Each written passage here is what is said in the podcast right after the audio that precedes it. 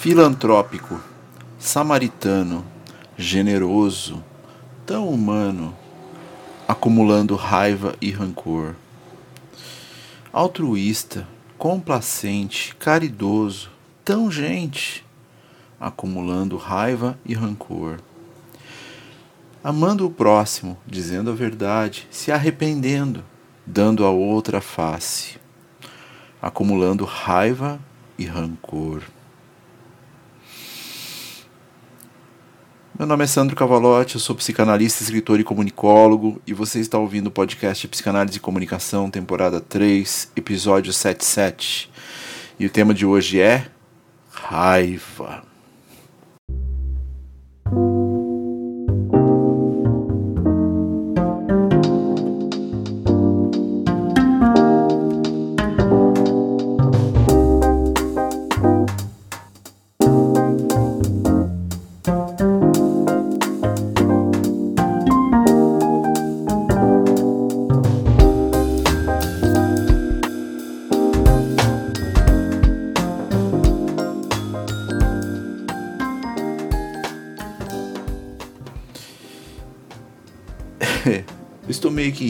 Porque acabei de perceber que no episódio passado eu falei sobre a importância de ficar feliz pelos outros e de repente o próximo episódio é sobre a raiva. Não é ironia, tampouco foi planejado, mas não deixa de ser curioso porque quando falamos desse tal reencontro com nós mesmos no set analítico, essa ambivalência é algo premente no discurso. Qualquer sensação é bem-vinda e devemos lidar com todas elas caso o indivíduo as sinta. Mas eu acho que esse tema começou porque durante a semana passada eu vi uma série nova no Netflix chamada Beef, que é literalmente treta em português. E é uma série incrível porque fala sobre raivas acumuladas e não canalizadas durante o nosso desenvolvimento e nossas relações afetivas e como isso pode caminhar para uma dimensão muito complexa de angústias, traumas e percepções de não existência. Sim, a raiva é um afeto que nos constitui e que precisa ser trabalhado de alguma maneira. E temos visto muita gente usando o velho respirar fundo e não se deixar afetar por sentir algo diretamente relacionado com negatividade. Mas sinto informar vocês, a raiva é um sentimento positivo. Explico de uma maneira bastante simplificada. Sentir raiva é a percepção de algo que está em total desacordo com o que você acredita. Para a psicanálise, todos os afetos têm uma razão de ser e um lugar para existir, inclusive a raiva ela tem sua intencionalidade como uma referência relacionada a outro afeto extremamente importante, a indiferença. A indiferença é a organização de algo que nos incomoda e que, a partir de uma formulação dos ocorridos dentro de uma visão pessoal, ela pode ser extremamente positiva.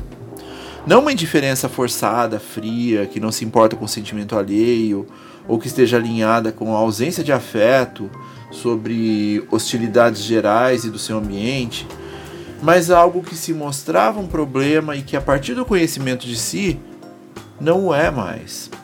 É uma indiferença sobre a incidência de um sentimento sobre si, não sobre uma pessoa ou sobre uma situação. E a partir da percepção da raiva e da exposição de tal sentimento, podemos caminhar para uma destituição de si desse afeto. Principalmente porque a raiva não se esvai, não se descompromissa. Ela, quando não elaborada, dá espaço para outras formas de sofrimento, como o ressentimento, por exemplo. O ato de ressentir é a presença constante de uma organização limiar da raiva, onde o não dito toma, toma formas de sensações, somatizações, referências diversas durante muitos momentos da nossa vida. Freud já falava sobre nossa agressividade latente desde o início das construções de suas teorias. Quando ele elabora, a partir de nossos instintos básicos e inerentes, a nossa sexualidade. Isso foi organizado durante toda a sua obra, a partir da percepção da raiva nos processos de análise e de como ela poderia dizer muito sobre nós em função dos sintomas. A ideia de imprecisão em nossas relações é algo muito proeminente na teoria e na prática psicanalítica. Quando falamos de compulsão à repetição, autoagressões, atração pelo inorgânico, sadomasoquismo, autopunição. São todos elementos constitutivos de um processo relacionado à agressividade. O paradoxo do amor e do ódio nos remete ao nosso amor pela mãe, pela conjugação de nossa elaboração da frustração nesse processo. É inevitável a dualidade. O ponto aqui é que, ao tentar desviar-se da possibilidade de estar em consonância com tal sentimento, sempre nos impomos barreiras para não senti-lo. Só que ele está ali. E ficar repetindo para si mesmo que não está não vai removê-lo. Podemos tentar canalizá-lo de alguma forma, mas nunca simplesmente apagá-lo, porque ele é parte importante de nosso processo de autoconhecimento. E a raiva é acumulativa. Ela vai se esgueirando em nossa organização psíquica e se ocupando de outras áreas para as quais não damos muita atenção. Ela é insidiosa e eventualmente ela vai voltar. Às vezes em sua forma originária, às vezes quando você não aguenta mais lidar com determinadas situações e explode como literalmente vemos no cotidiano. Bem, a tal série Treta é obvi obviamente um superlativo de tudo isso. É uma obra de ficção, mas que passeia por vários momentos dessa nossa não relação com a raiva e como deixar tal sentimento de lado pode trazer consequências complexas e até fatídicas. Conosco e com quem nos cerca. Nos últimos anos estamos convivendo com essa versão da positividade como a inexistência do que se é agressivo, dito ruim. Então utilizo ferramentas e mecanismos para evitar tais sentimentos ou então anulá-los, como se isso fosse possível. Só que a repressão de tais afetos não fazem com que ele deixe de existir. Eles estão ali e podem se apresentar a qualquer momento de formas bastante variadas. O importante é percebê-los e encontrar maneiras positivas de enfrentamento em relação a eles, não ignorá-los. Para a psicanálise, eles são sintomas que precisam de acompanhamento e verbalização. E não é muito prático falar da raiva sem a culpa relacionada a ela. Muitas vezes a culpa se apresenta em uma função paralela, por estar com um sentimento de raiva. Me culpo porque sou mal agradecido, ou sentir isso é pecado, ou mais ainda, quero ser uma boa pessoa, não quero sentir isso só que nós sentimos. E não devemos nos sentir culpados pela nossa psique estar nos alertando que algo não está correto em tal atitude ou sensação, seja vindo de outros, seja através da nossa própria concepção de autocrítica. A expressão da raiva pode, inclusive, evitar que você faça algo impensado sem estar em congruência com suas reais expectativas. Um rompante pode destruir conexões, ambientes, vínculos, pode ser extremamente destrutivo. E a desconstrução do conceito de raiva passa inicialmente pela sua constante associação com a violência. Apesar de poder culminar em atos de violência, a raiva é, sobretudo, um aviso de que algo está errado. Possivelmente que tenha a ver com a sua insegurança, frustração, dor, possíveis vulnerabilidades. O ato violento já é um momento onde a raiva está em seu ápice, descontrolada, que tem mais a ver com o conceito de fúria, na verdade. Mas a raiva em seu status inicial se aproxima muito mais de algo similar a uma repulsa, aversão, indignação. Entender o que está causando tal sensação pode ser fundamental para sua busca por conhecimento pessoal. E também não podemos deixar de dissociar a raiva do conceito de ódio que temos visto nos últimos anos. Aí lembrei de outro vídeo da Sarah Silverman, vou deixar aí na descrição, onde ela exemplifica como as grandes corporações lucram com o nosso ódio, seja ele direcionado ou involuntário. O ódio é outra premissa basilar da psicanálise e, segundo Freud, seria a nossa primeira grande defesa inicial. Defesa em relação a quê? Ao outro. E o retorno não organizado de tais afetos gera a relação com a intolerância, com o desprezo, racismo, machismo, com a tal indiferença, só que em níveis de laços sociais e afetivos, não do reposicionamento de si. E a internet se alimenta exatamente disso, de opiniões pessoais e superlativas a respeito de uma animosidade primal desenfreada que visa a destruição do outro, seja a opinião, seja na ideologia. A religião também tem seu papel primordial na manutenção desse ódio. Por não conseguir se adaptar aos modelos futuros de interação do indivíduo com as mudanças advindas do processo evolutivo.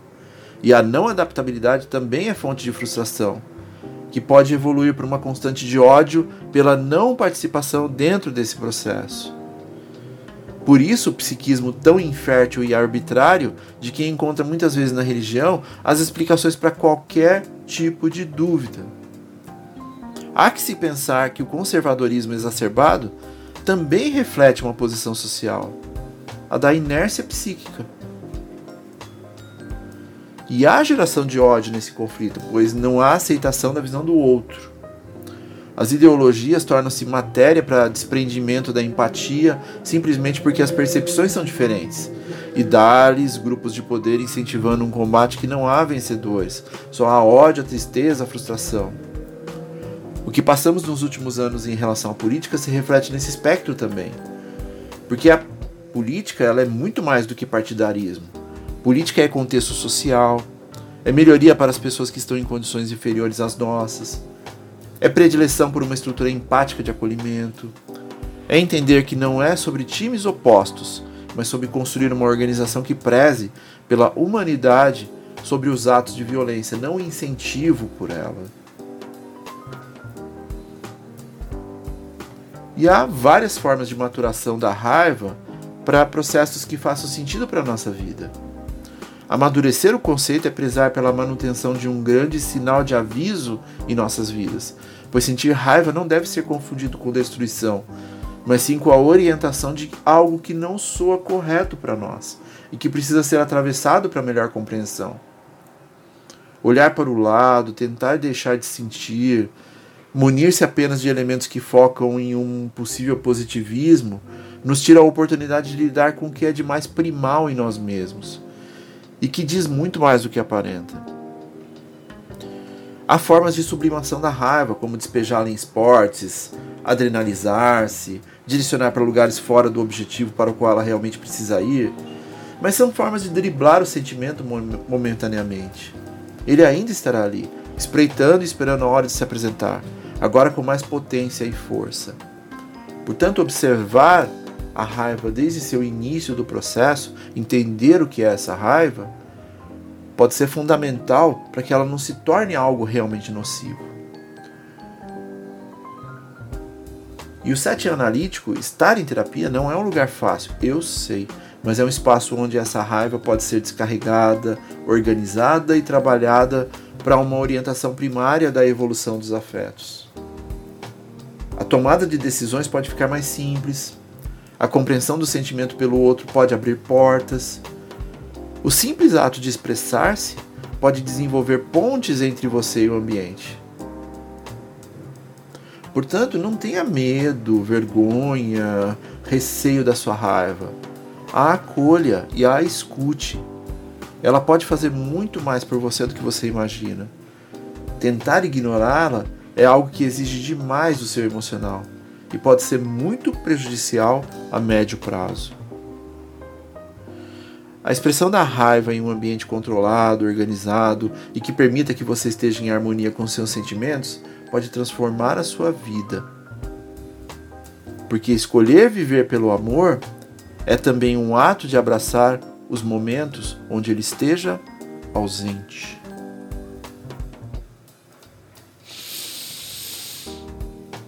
Ah, a música inspiradora desse episódio é dos Titãs, ela chama-se Filantrópico. E se você está ouvindo esse episódio entre 1 e 10 de maio de 2023, o livro Psicanálise e Comunicação está com 15% de desconto por ser o mês de aniversário do Freud. Portanto, caso ainda não tenha adquirido, essa é uma boa hora. Uma outra coisa, o podcast de, da Escola de Psicanálise de Curitiba está indo muito bem e caso tenha interesse em conceitos da psicanálise, estamos utilizando uma linguagem bem acessível e inclusiva. O link está na descrição, então só coloque na busca do seu agregador favorito, o podcast EPC. E se quiser mandar temas, interagir de alguma maneira, mandar mensagem, minhas redes sociais também estão na descrição. E não se esqueçam que estamos juntos na jornada.